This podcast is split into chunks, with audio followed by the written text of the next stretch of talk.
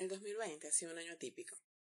Ha sido un tiempo de cambios, donde se han puesto de moda términos como la reinvención o la nueva normalidad. Ha sido un año en el que muchos han perdido seres queridos, otros han perdido sus empleos, otros han perdido relaciones. También ha sido un año de encuentros, de descubrimientos, de decisiones, de inicios, de crecimiento, de aprendizaje.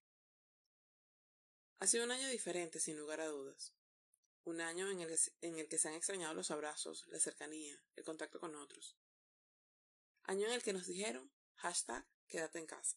En este último episodio de Rediseña tu vida por el año 2020, quiero compartir un repaso de cómo he visto, vivido, percibido este año, que para mí nos ha traído una perspectiva diferente de la vida. Acompáñame.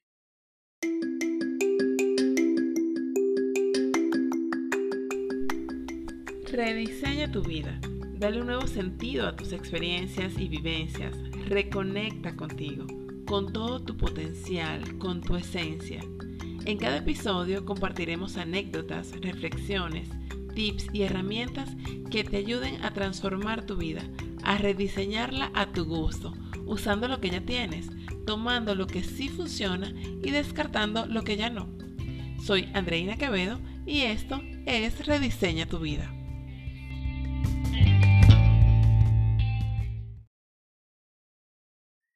Hola, hola, bienvenidos todos a este último episodio de Rediseña tu vida por el 2020. Hoy no sabía qué metáfora usar para iniciar el episodio.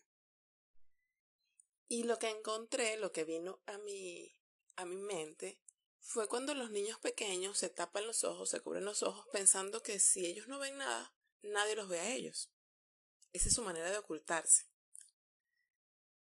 Y creo que el mundo, a finales del año pasado, del 2019 y a principios del 2020, pensó que si se hacía el, el ciego, se hacía la vista gorda con lo que estaba pasando en China, que había un virus, que ya había varias personas contagiadas, que bueno, era una epidemia en China. Si no hablo de eso, no me afecta. Si no lo veo, no, no es conmigo. Y creo que, que hubo como que esa, esa percepción infantil de que si yo me escondo nadie me ve, o de que si yo me tapo los ojos y si yo no veo las cosas nadie me ve. Y así lo pude, lo pude asociar, ¿no? No hablo de esto, entonces no existe. Y no es así, no funciona así. El año pasado, cuando se desató todo el tema del COVID en, en China, yo creo que el resto del mundo pensó, bueno, eso es en China, eso está muy lejos, eso no nos va a llegar, no solo nos va a tocar porque está en China. Se tienen que cuidar todos los que estén en Asia, pero Europa, América, Suramérica, para nada, ¿para qué? Porque estamos muy lejos de allí.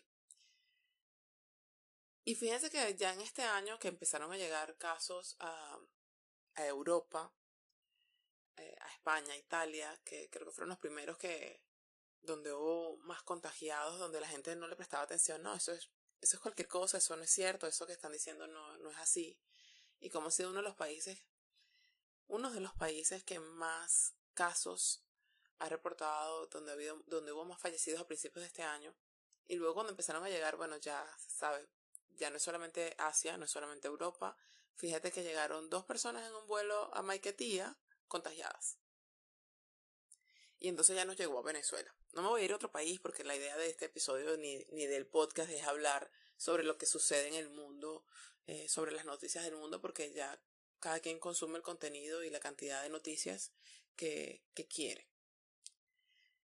Pero lo que sí quiero llegar y por qué toco el tema es, primero, el hecho de creernos que, bueno, eso le está pasando al vecino de dos, tres, cuatro calles más allá y eso no es conmigo.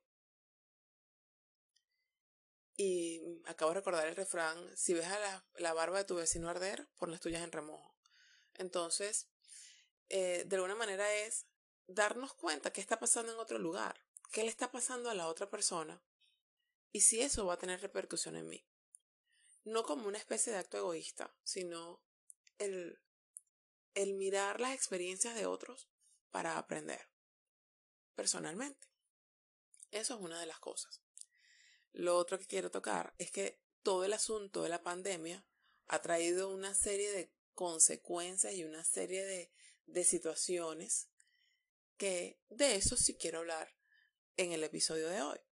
Y es la visión que yo he tenido durante este año y que no la había podido tener, no la habría podido tener de no haberse dado todo el tema del COVID y la pandemia.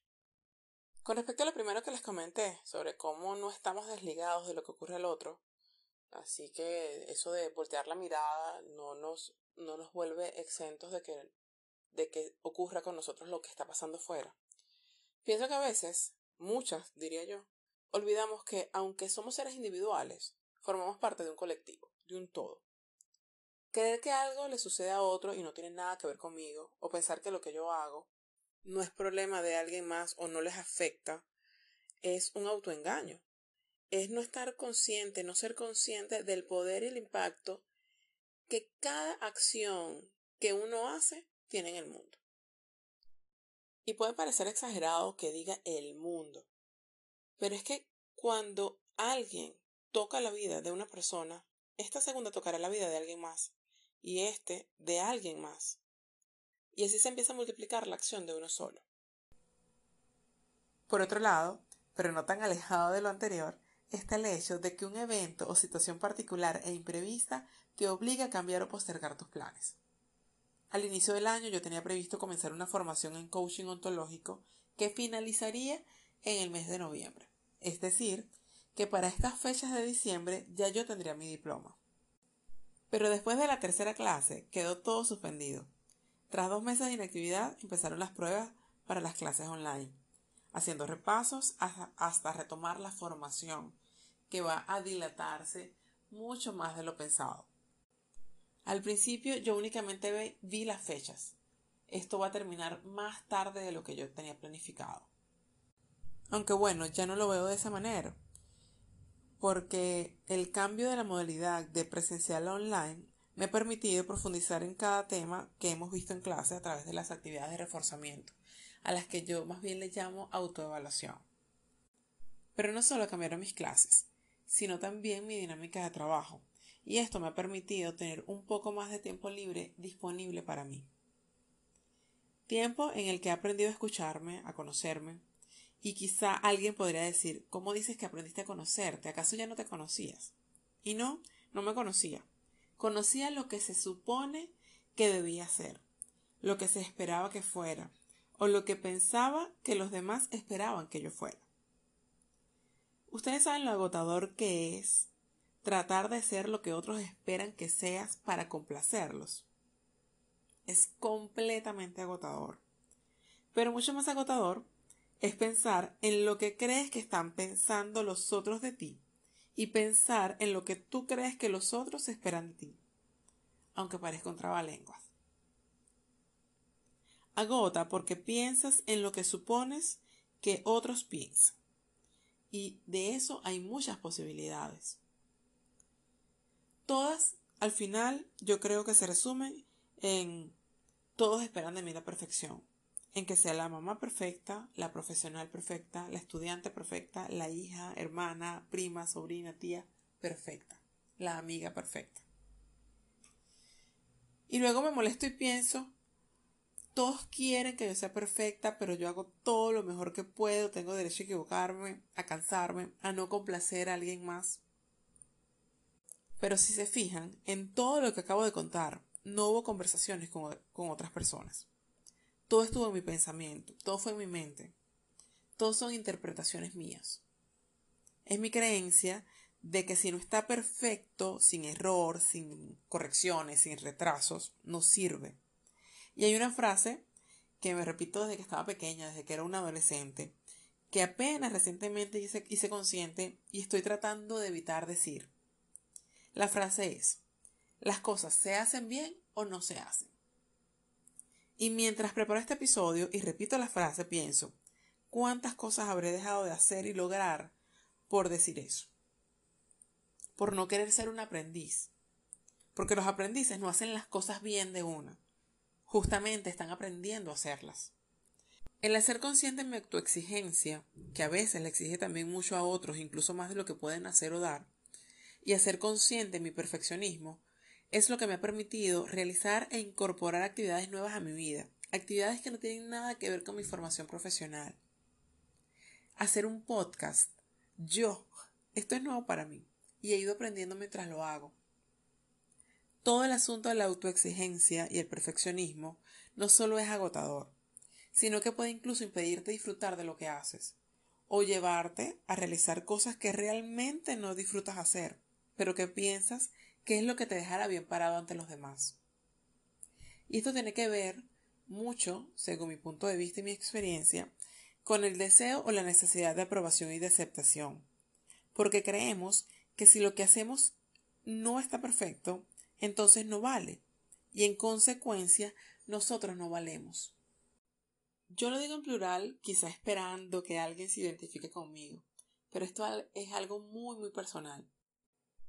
Pensar que el resultado de mis actos no es perfecto y por eso no tiene valor y en consecuencia yo no valgo, tiene un par de cosas o tres que quiero cuestionar. Primero, ¿quién define lo perfecto? ¿Quién puso el estándar si no yo? Lo segundo, pensar que si no es perfecto no vale y que si no vale lo que hago yo tampoco valgo y yo fui quien definió el nivel de perfección que yo misma no estoy alcanzando, ¿quién es la persona que no me valora? ¿Quién sino yo misma? Y una tercera pregunta. Si yo pienso eso respecto a mí misma, ¿lo pienso también de los demás? ¿Pienso que el otro que no da resultados perfectos no vale? ¿O por el contrario pienso que si no está al 100% es porque está aprendiendo y entonces puedo ser compasiva y comprensiva hacia el otro, pero no hacia mí misma? Todo esto tiene mucho que ver con la autoestima, la autoaceptación, la autovaloración, y esto lo he podido ver porque el 2020 me ha dado mucho tiempo para hacerlo. Sin toda la serie de eventos que han ocurrido a lo largo de este año, no habría llegado a quitarme la cantidad de capas y trajes ajenos que me he quitado hasta ahora. Sin todo el tiempo libre que obligadamente muchos tuvieron que tomar, no habrían surgido formaciones que yo he podido hacer, como la de crear tu podcast desde casa y, y lánzalo en dos semanas, que fue lo que me motivó a sacar del papel y llevar a la acción el podcast, que estaba planteado como un objetivo desde hace muchísimos meses. Este podcast está en la categoría de desarrollo personal, pero no está ahí porque yo venga a decirles cómo se hace, sino porque les cuento lo que he estado haciendo yo y no solo cómo lo hago, sino de eso de lo que me voy dando cuenta en el camino, de mi propio desarrollo y crecimiento. Lo que sí les puedo asegurar es que ese crecimiento no es en línea recta y ascendente. A veces hay caídas, tropiezos, hay subidas veloces y también retrocesos. Hay desplazamientos lentos. Pero lo más importante es no detenerse, aunque a veces pueda provocar dejarlo todo. Hay que seguir con constancia, sin importar el ritmo que lleves, sin importar si alguien va más rápido o más lento que tú. Esto no es una carrera de velocidad. Esto se trata de constancia. En resumen, cualquier acto que realices, por pequeño que sea, impacta en el mundo. ¿Cuál es el efecto que tú quieres dejar? Cualquier situación, por desafortunada, adversa, dolorosa o retadora que sea, siempre trae un regalo para ti, aunque al principio no lo veas, aunque no quieras reconocerlo. La manera en que piensas que los demás te miran está diciendo la manera en que tú te estás mirando. Tu mente, lo que piensas, se refleja en tu realidad, pero tú dominas tu mente, no ella a ti. Y aunque le hayas dado rienda suelta y parezca que no puedes controlarla, ni elegir tus pensamientos, siempre puedes cambiar eso, si así lo quieres. No importa si hay muchos, pocos o nadie haciendo lo que tú haces. Tu manera de hacerla es única. Eso que haces con amor, con disfrute, con entrega, es lo que dejas al mundo. Y de esta manera despido el último episodio de Rediseña tu vida del 2020. Les deseo a todos unas felices fiestas en compañía de sus seres queridos. Feliz Navidad y un próspero, bendecido y feliz año 2021.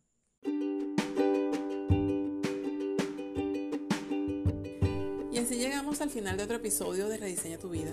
Recuerda seguirnos en nuestras redes sociales, en Facebook nos encuentras como Rediseña tu vida y en Instagram como Andreina Quevedo A. Suscríbete al podcast en la plataforma de tu preferencia, comparte este episodio, déjanos un buen me gusta y cuéntame en los comentarios si te identificas con lo que compartí y de qué otros temas te gustaría que conversemos. Soy Andreina Quevedo y esto fue Rediseña tu vida.